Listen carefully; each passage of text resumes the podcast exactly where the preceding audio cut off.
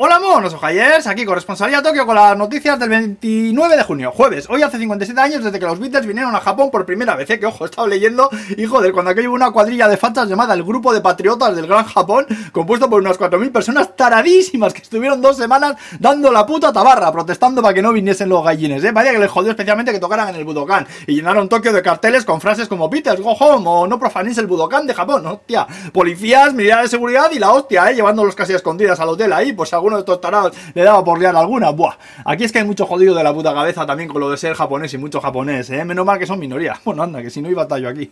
Bueno, vamos al lío. Ya casi casi van a empezar a verter el agua contaminada de Fukushima al mar, ¿eh? El otro día anunciaron que ya habían terminado las instalaciones y ayer dijeron que van a hacer una inspección final. Y si todo va bien, pues puede que la semana que viene lo hagan ya, ¿eh? Por supuesto, protestas y más protestas, estaba en Japón, como en China, como en Corea del Sur. Bueno, en norcoreana, como vive envergado, pues habrá protestado también. O bueno, lo mismo, se alegra, como está puto loco. También se han anunciado nuevos billetes de 10.000 yenes que estarán en circulación el verano del año que viene. Tienen ahí como unos hologramas que se ven señores viejunos así antiguos como siempre, pero en 3D ahora.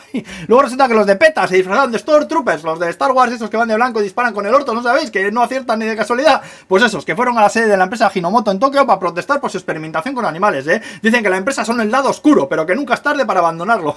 Están curiosos los vídeos, echarle, echarles un ojo. Y luego también resulta que han arrestado a un viajete en Nagoya por matar con veneno a 13 cuervos. Que dice que despertaban por las mañanas con los berrillos esos que me meten que no aguantaba más. Hattori, así se llama el buen señor, escúchame, ¿eh? Yo estoy contigo a tope, tío. Putos cuervos, joder. Ábrete un crowdfunding que yo pongo dinero para fianza y meto todavía un poco más de pasta para que compre más pesticidas, señor.